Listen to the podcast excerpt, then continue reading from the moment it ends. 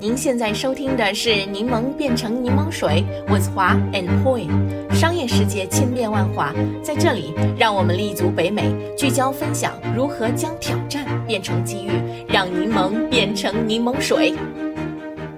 柠檬朋友们，大家好，我是华。大家好，我是 Poi。A Poi，奥运会呢，在上个周末在北京已经圆满结束了。比赛期间呢，各国运动员克服了 COVID 带来的很多很多挑战，为我们贡献了竞技赛场上无数的精彩瞬间，也涌现出了一大批体育新星。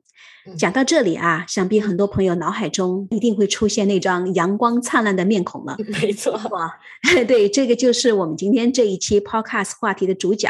啊，本届冬奥会最闪耀的明星谷爱凌了。没错，没错。这个混血女孩既有美国女孩那种阳光、自信、奔放的性格，又有我们中国人的这种努力和勤奋，而且两金一银的耀眼赛季更是实力加持，再加上这个青春美丽的国际脸，在冬奥会上可谓是一举成名，是本届冬奥会最引人注目的超级明星了。对的，说他是超级啊，真的是一点都不过分的。在冬奥会上呢，我们也看到获得金牌的选手大概有上百个吧，但是呢，能够同时带来上亿商业价值。成为这个大品牌赞助商宠儿的奥运选手，应该是寥寥无几的。即使呢，就是像花样溜冰这样非常非常受人关注的项目，这一次冬奥会男子花样滑冰金牌得主，美国的华裔明星 Nathan Chen，在这个冬运会结束之后，他的收入估计也只是在两百万美元左右。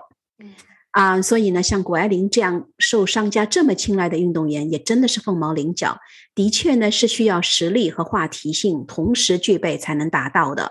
啊，就如同大家可能比较熟悉的美国著名网球选手 Naomi Osaka 一样吧。Osaka 呢，也是在美国长大的，后来呢，又规划日本籍，并代表日本参加奥运会，是日本史上第一个不会说日语的国家运动员。啊，他与谷爱凌呢，都有这样一些共点啊。都是呢，在国际赛事中，首先是不断的获得优异的成绩，然后呢，通过他们巨大的 PR 曝光度以及这个国际性的特点，实现不断攀升的商业价值。的确是如此的啊！最近看到很多新闻的盘点，据不完全统计啊，目前谷爱凌的商业代言品牌数量已经超过三十家。远超许多一线娱乐明星，几乎覆盖了全部的品类，上到奢侈品 LV，下到咖啡连锁瑞幸，吃的、喝的、用的、穿的，一应俱全。商业价值据称是超过了二点五亿人民币啊！而且这还是奥运会进行当中估算的，而且现在正是商业价值的收割季。想必广告接到手软都不足以形容它了。我们知道啊，二零二一年女运动员当中收入排名世界第一的就是您刚刚提到的 Naomi Osaka。差不多应该是四亿人民币左右。按照现在这个趋势，我觉得谷爱凌在今后一两年内是完全有可能超过奥萨卡的，成为世界收入最高的女运动员了。那华姐，您觉得谷爱凌为什么能在这么短的时间内发酵出这么巨大的商业价值，成为这么多品牌的宠儿呢？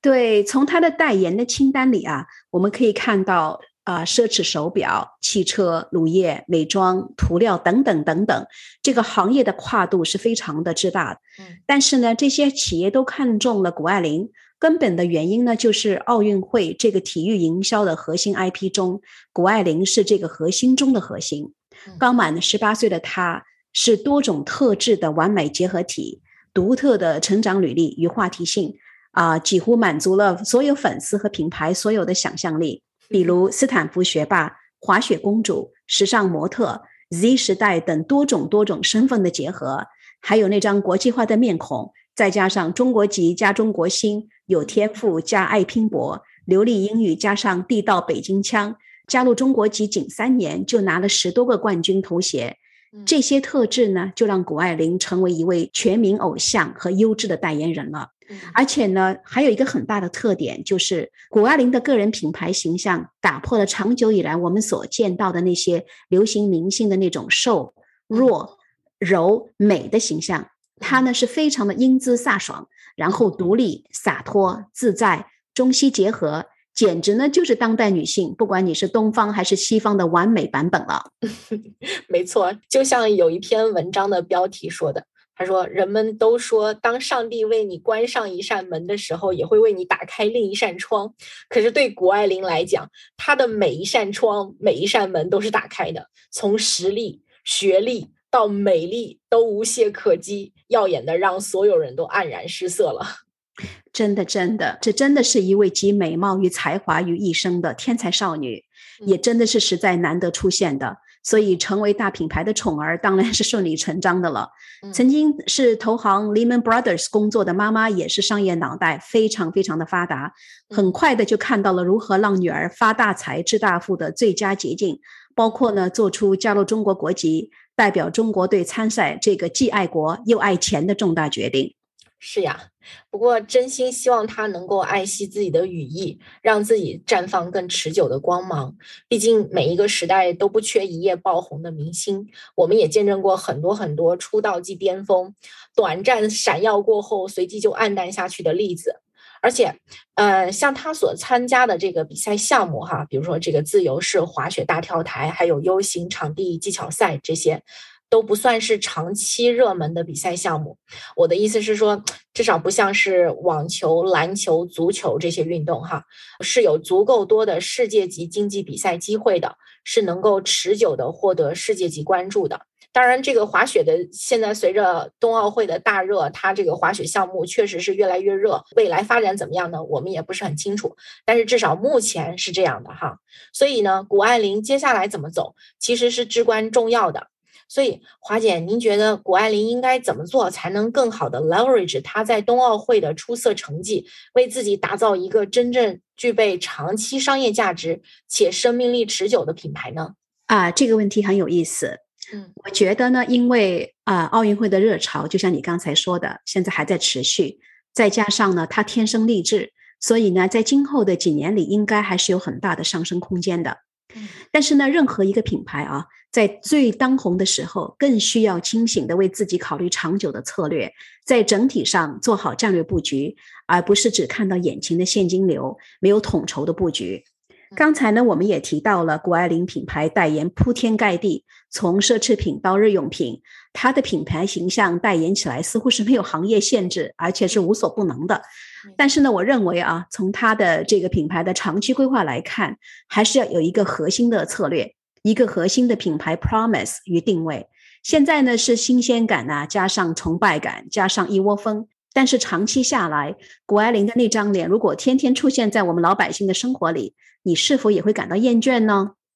我觉得肯定会的。俗话说得好嘛，天仙娶回家也会有相看两厌的那一天。对，何况是何况是如此喜新厌旧的大众，而且这个舞台永远都是你方唱罢我登台。谷爱凌谢幕了，还会有陈爱玲，也会有张爱玲的。没错，没错。说不定第二个、第三个与谷爱凌一样美貌、一样优秀的新秀们也会出现，把大家的注意力就这么吸引过去的。江山代有人才出，这几乎是必定会出现的局面。如果谷爱凌已经有了非常鲜明的品牌定位，有选择的与自己的品牌故事与定位相连的赞助商合作，虽然呢可能不会像现在这么热闹，但是呢却可以比较稳定的成长，从而呢更加具有生命力。毕竟，体育明星的这个生命周期就是这么几年，对吧？年轻美貌也不能作为永久的资本。作为运动员，谷爱凌一直要保持高水准的状态，不断的赢得各类比赛的金牌。一旦她停止赢的话，即使是再漂亮，品牌也会逐渐离她远去的。我呢，记得以前俄国参赛的那个网球明星叫安娜卡尼科娃，安娜呢曾经是一度在世界上排名前列。并且呢，她是非常的青春，非常的性感，非常的漂亮，所以呢，成为许多品牌追逐的明星。后来呢，我想她可能是因为赞助商太多了，然后精力非常的分散，成绩反而是越来越差。于是呢，所有的那些 sponsorship 也就越来越少。现在已经很少很少人知道她是谁了。是的，华姐，你说的太对了。所以说，是趁着风口赚一票就走，还是长期主义、长远规划？这绝对是一个挑战人性的问题。而且我觉得，除了有意识的挑选代言之外，还有一个方向也是可以考虑的，就是慢慢减少为其他品牌做代言，把被动代言品牌变成主动建立自有品牌的模式，在自己鲜明的品牌故事的基础上，创建属于自己的品牌。当然了，为品牌方代言肯定是捷径了，钱多活少，许多工作都是由赞助商去承担了，他只要出现就行了。如果要建立自己的品牌，涉及到的是做 business 的方方面面。不过，我觉得谷爱凌既然现在已经赚了这么多钱了，如果能留出一部分开始朝这个方向发展的话，也许是个明智之举啊。而且以她的聪明才智和毅力，我相信应该也难不倒她。啊，确实如此。其实呢，选择这条道路的明星比比皆是的。例如呢，我们大家都熟悉的美国卡戴珊家族。几个女儿在老妈的策划下，一直都是利用自己在社交媒体上建立的巨大的 awareness，啊，一开始呢为大品牌代言，后来呢，他们随着自己的品牌名声也越来越响，就开始纷纷创立自己的品牌了。例如大姐啊，Kim Kardashian，身材是非常的性感丰满，所以呢，她就创立了 underwear 品牌，叫做 Skims，非常符合那些人高马大的美国消费者的心意。这几年下来，市场估值已经到了三十二亿美元。还有呢，就是 Kim 的妹妹 Kylie，Kylie 的这个嘴唇啊非常有特色，所以呢，她在二零一五年的时候就建立了自己的口红品牌，也就叫 Kylie。她的第一款的口红在上市以后，几十秒钟之内就卖光了，而且网站呢也崩溃了。一下子呢，就把这位年龄最小的卡戴珊女儿，在十八岁的时候就成为美容业的巨头，并且连续好几年被福布斯杂志评选为最年轻的亿万富翁。另外呢，还有大家熟悉的歌星叫 Rihanna 啊，她呢一直在跟 Louis Vuitton 合作啊，建立那个 Fenty 的那个品牌系列啊。Fenty 品牌系列呢是以 social responsibility 作为品牌核心的啊，立志为各种身材的女性设计性感漂亮的服装。让这个时尚啊，不只限于拥有模特身材的女性。Fenty 系列现在在美国是真的是大卖，它特别吸引 Rihanna 的那些核心观众，就是那些曲线身材的黑人女性。Rihanna 其实已经好久好久没有出唱片或者开演唱会了，但是呢，Fenty 品牌让她连续几年成为美国收入最高的女艺人，并且呢，在扩展自己品牌的同时，把老牌的这个 Victoria's Secret 品牌也狠狠地比了下去。让她显得如此成就，成为男人眼里看女性的那种弱无品牌，迫使他们最近在公司内部进行大调整，以此跟上我们这个时代的步伐。还有一点呢，我想补充的啊，就是现在大明星品牌大都注重在美妆、skin care、香水，还有衣服等等，特别是这个护肤品和美妆行业，明星的品牌已经泛滥，消费者对此已经感到非常厌倦。很多这两年打出的明星品牌，例如 Lady Gaga、Justin Bieber 等，他们的销售量都没有达到投资人预期的效果。因此呢，谷爱凌如果真的决定要打造自己品牌的话，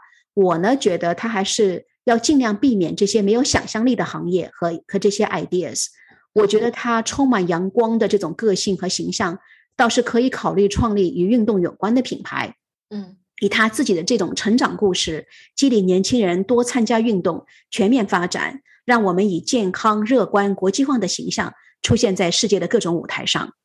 没错，没错，华姐，你刚刚说的这些例子都非常有启发性哈。所以呢，摆脱被动为品牌代言的这种初级方式，呃，谷爱凌需要冷静的梳理一下自己。到底跟别人有什么不一样的独特的品牌特征，然后再紧紧围绕自己的这个品牌故事，建立属于自己的品牌和产品，这才能真正做到降维打击。